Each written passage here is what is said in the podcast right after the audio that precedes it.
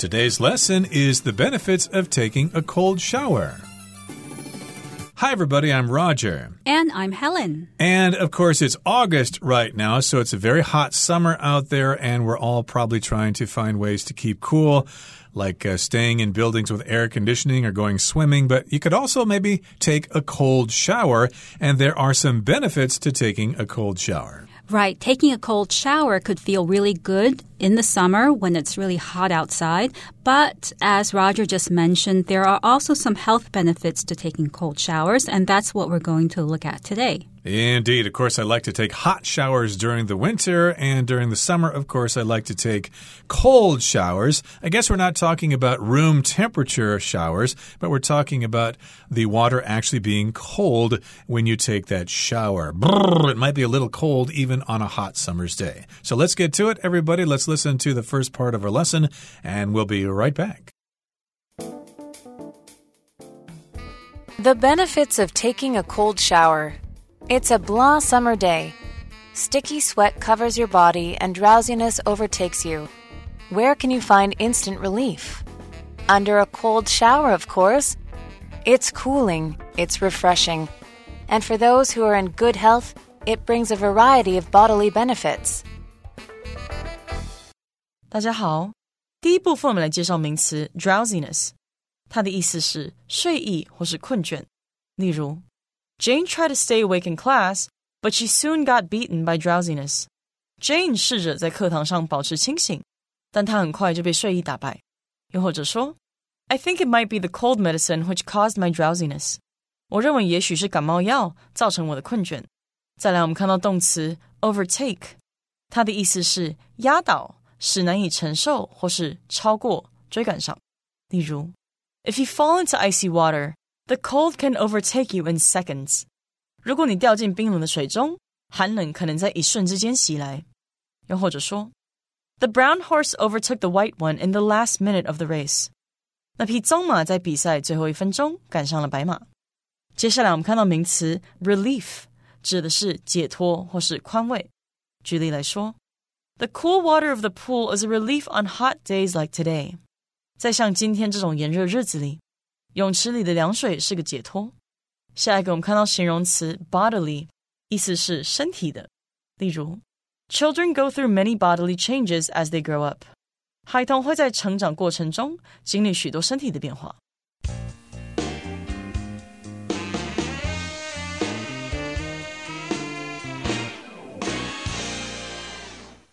So, in the first sentence of the first part of today's lesson, it says, It's a blah summer day. Sticky sweat covers your body and drowsiness overtakes you.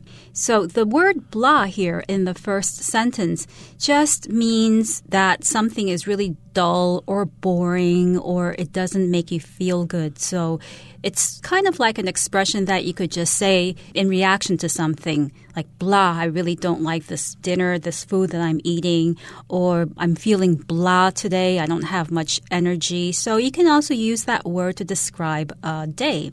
Summer days can be blah because it's really hot and you don't have any energy and it just feels overall not really good. Yeah, nobody wants to go outside and do anything because it's just so terrible outside. It's a blah summer day. And again, you're going to have sticky sweat covering your body, and drowsiness overtakes you. Drowsiness, of course, is the state of being tired. And indeed, if you're walking outside on a hot summer's day, you're going to be feeling tired pretty quickly because you've got that sweat over your body and you're going to be drowsy, kind of tired, and it will overtake you.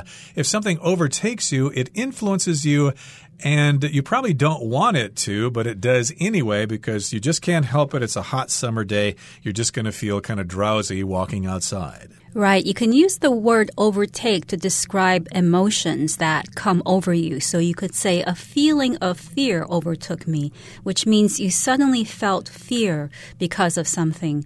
And as for drowsiness, that's the noun form of the adjective drowsy. You can say, I feel drowsy because I didn't get enough sleep last night.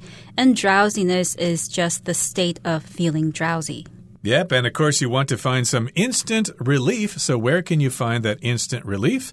Especially because all the convenience stores are not going to have available seats in there that you can go in and hang out and enjoy the air conditioning. You're going to have to do something else. You're probably going to have to go home and enjoy a cold shower. So, yes, indeed, that's where you can find instant relief under a cold shower, of course. Go home and take a cold shower, and you'll feel as good as new. Yes, so a cold shower is cooling and it's also refreshing. So, something that is cooling will cool you down, it will bring your body temperature down, and something that is refreshing will make you feel more lively, more energetic when you're feeling tired. Exactly. You'll feel refreshed because it's so refreshing. And for those who are in good health, it brings a variety of bodily benefits. So, indeed, it will not only make you feel cooler and refreshed, but it will also help you with your health. It has a lot of bodily benefits. Bodily here has to do with the body. Kids, especially when they're growing up, they need to control their bodily functions. Right. And the doctor may ask you, Do you have any bodily discomfort? Which means, is there something bothering you, like some kind of pain or some kind of discomfort to your body? Okay, that brings us to the end of the first part of our lesson for today. Let's listen now to the second part. Taking a cold shower increases your white blood cells. These cells strengthen your body's immune system and protect you against common illnesses like the cold or flu. Cold showers also improve your blood circulation by making your heart pump blood more efficiently. In addition, when you take a cold shower, your body uses up energy trying to stay warm. This process increases your metabolism, causing you to burn more calories. 第二部分我们看到单字 immune，它是形容词，指的是对疾病免疫的、有免疫力的或是不受影响的。例如，After being vaccinated, the patients were immune to the virus。病人注射疫苗后就对这种病毒免疫了。 下一个我们看到名词 metabolism，它的意思是新陈代谢。举例来说，Regular exercise and enough sleep can speed up metabolism。规律运动和充足睡眠可以加快新陈代谢。再举一个例子，Metabolism usually slows down as we age。新陈代谢通常会随着我们变老而减缓速度。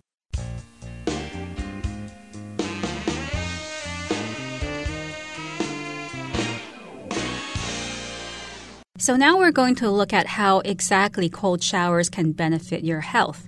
Well, first of all, taking a cold shower increases your white blood cells. So white blood cells are a type of cell that protects your body against diseases, against infection, and taking a cold shower can increase these cells in your body. Okay, and these cells, these white blood cells, strengthen your body's immune system and they protect you against common illnesses like the cold or flu. So, of course, it strengthens your immune system.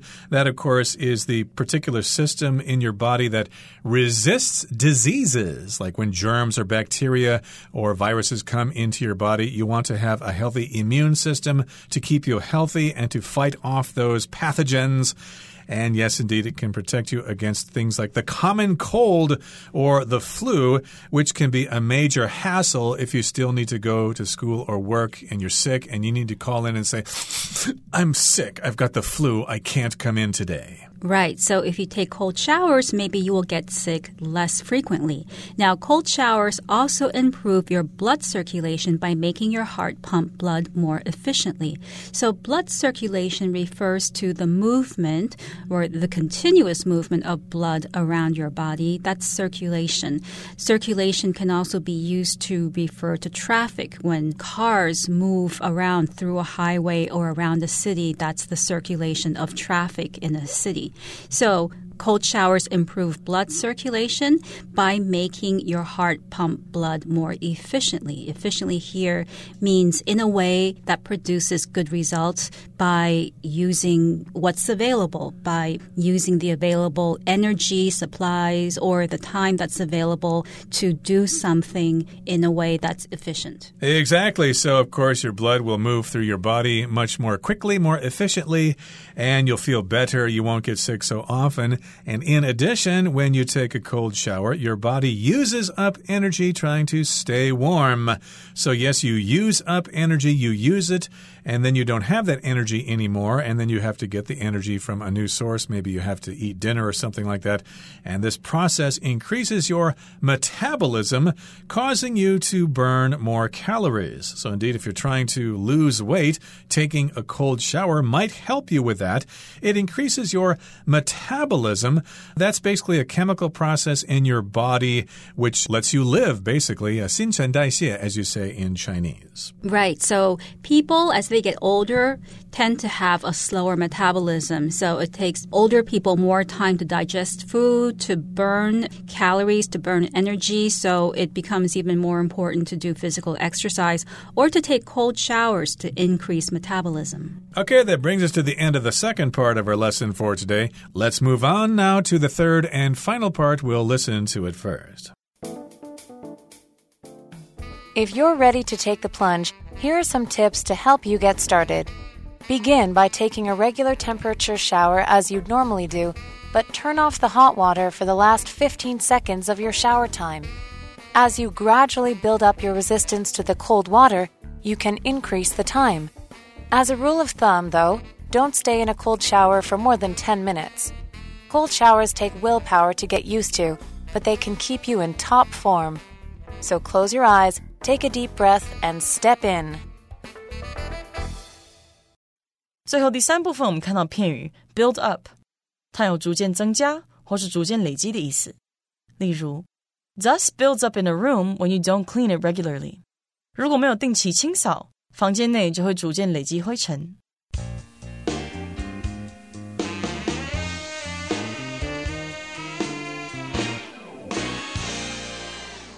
So, in the last part, we talked a little bit about the benefits of taking a cold shower. We saw that it protects your body's immune system, it improves your blood circulation, and it can also increase your metabolism. And all of these are good things. So, if you're convinced by now that you may want to try taking cold showers, then here are some tips that will help you get started. So, in this section of the lesson, it says here if you're ready to take the plunge, here are some tips to help you get started. And the expression take the plunge is used to refer to something that is difficult to do. If you're ready to do this difficult thing, like jump into a pool of cold water, then these are the steps that you can take to begin. Right. Plunge, of course, means to immediately enter a body of water, like jumping off a dock or something, or jumping into a swimming pool. You plunge into the water. But here, if you take the plunge, that means you try something, and it's kind of interesting here because it does have something to do with water. To take the plunge, to take a cold shower. And if you want to do that, here are some tips. Here is some information to help you get started. Begin by taking a regular temperature shower hour as you'd normally do, but turn off the hot water for the last 15 seconds of your shower time. Now, of course, during the hot summer, I usually just use the cold water anyway. It's more like room temperature because of the summer heat. But of course, if you live in an apartment, you'll have control over your hot water and your cold water. And yes, indeed, normally people take a shower using a mix of cold and hot water to make it comfortable. You don't want it to be too hot. You don't want it to be too cold. So you just take a regular temperature shower as you normally do. Right. So for me, a regular temperature shower would be a warm shower. The temperature of the water might be around 20 degrees, and um, that would be a regular temperature shower for me. So what I would do is take that shower with regular temperature water, warm water, and then for the last 15 seconds of my shower time, so before I get out of the shower, for the last 15 seconds, I would turn off the hot water so that only cold water would be flowing out. Right. And yes, indeed, turn off the hot water for the last 15 seconds of your shower time. And then, of course, you'll be taking a cold shower. And as you gradually build up your resistance to the cold water, you can increase the time. So, indeed, you need to accustom your body to the cold water. You need to build up your resistance. You need to get used to the cold water. And as you gradually get used to the cold water, as you build up your resistance, as you increase your resistance, then you can increase the time of your cold shower.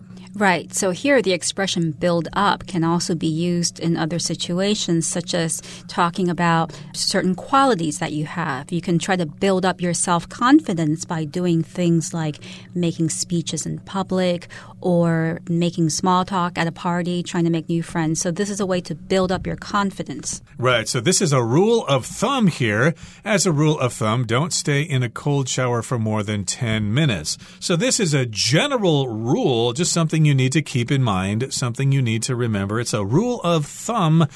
Don't stay in a cold shower for more than 10 minutes. That would be enough, okay? Don't torture yourself and don't be macho by saying, hey, I can take a cold shower for a half hour. You don't need to do that. 10 minutes is enough. Right. So, rule of thumb here refers to truths and things that are based on experience, on prior experience. So, I could say, as a rule of thumb, our manager, the manager at our office, doesn't stay at the office past six o'clock. So, that's not a rule per se. There isn't a rule that says the manager doesn't stay past six, but that's the manager's habit. So, it's become a rule of thumb. Right. It's a general rule that you should follow. And indeed, we don't want you to get hurt by taking an ultra cold shower for too long a time. So, yes, indeed, don't stay in a cold shower for more than 10 minutes at a time. This would be even more difficult during the winter, of course. I cannot take cold showers in the winter. I need to have a hot shower. But uh, maybe I could lower the temperature if I'm taking a hot shower during the winter. But here, of course, we're talking about taking a cold shower during the summer in order to cool off and also to have those health benefits. Now, here in the last paragraph, it says cold showers take willpower to get used to, but they can keep you in top form. So here we've got the word willpower. You could just shorten that to will or desire. Yes, indeed, it takes a lot of willpower. It takes a lot of effort because most people are not used to taking cold showers. It's very comfortable, and you might think, well, maybe it is beneficial to take a cold shower, but this is just too hard to endure. The water water is just too cold. It feels like I'm outside during the winter. I've just got to turn on that hot water again. But it does take willpower to get used to that cold water. Right, and other things take willpower as well. For instance, in my case, it takes willpower to exercise every day or to lose weight because you really have to control your behavior and your thoughts. If you're not in control of these things, then you might forget to do something or you might overlook something. So these things take willpower. Dieting takes willpower if you want to achieve results. Right, and you want to get used to the cold water. You want to get accustomed to that cold water. And yes, indeed, it can keep you in top form. So if you're in top form, you're in good condition, you're healthy. And we did mention the health benefits of taking a cold shower. So close your eyes, take a deep breath and step in, step into that shower under that uh, cold water and enjoy the health benefits that it offers you. Yes, and we did mention also in the first paragraph that cold showers are good for people who are in good health. There may be some people who aren't in such good health. Maybe they have blood pressure problems or other problems. In that case, it may not be such a good idea to take a cold shower, or it may not be such a good idea to even be in a cold shower for a minute. And uh, in these cases, it's really better to talk with your doctor first. Yep, and this concept might also apply to drinking water. I've heard some people say that no, you should not drink cold water on a hot summer day, whereas some other people say, oh, it's good for you to drink cold water on a hot day because it increases your metabolism, etc. But that is a topic for another day. Okay, that brings us to the end of our explanation for today.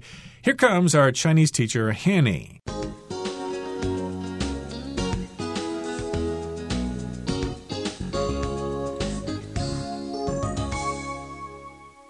各位同学，大家好，我是 Hanny。我们来看今天的文法重点。课文第三部分的最后有提到，cold showers take willpower to get used to, but they can keep you in top form。 冷水澡需要意志力才能习惯，但它们能让你保持绝佳的体能状态。好，这边有几个重点。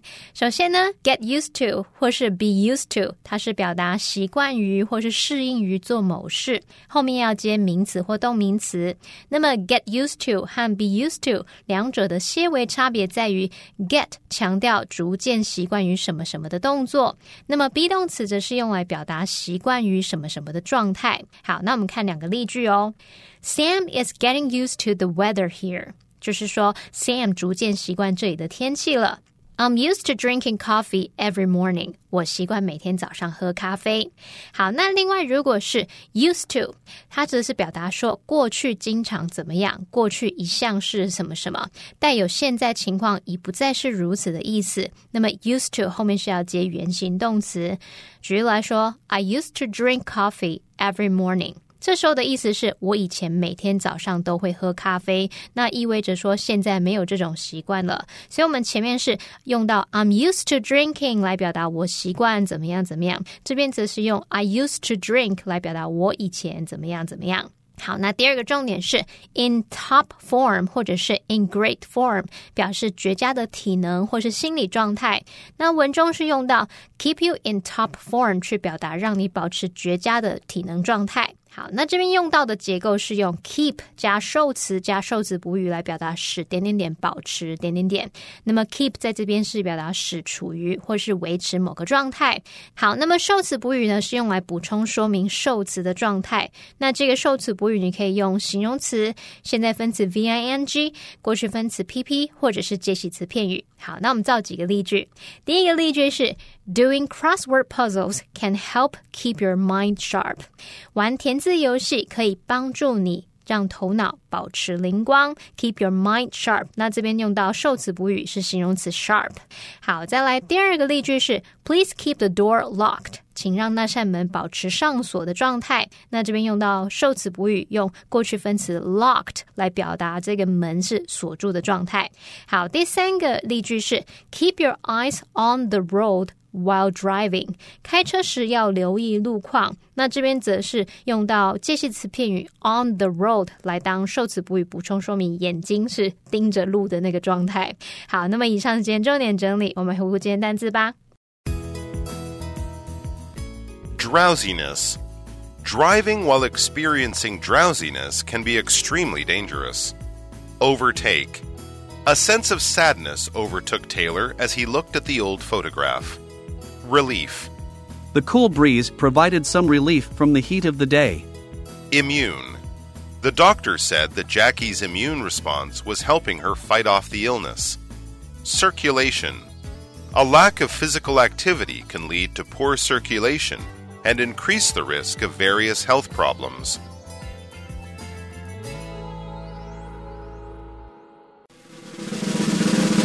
Discussion starter starts now.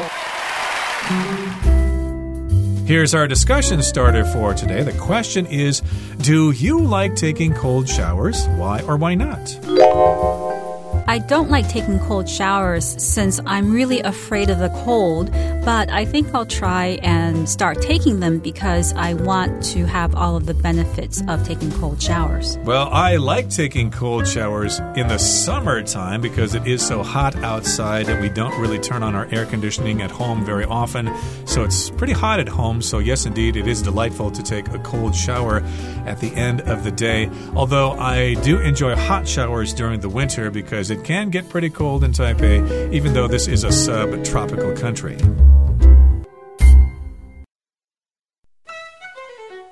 Well, everyone, today's article has come to an end, and I sure hope you enjoy reading along with us.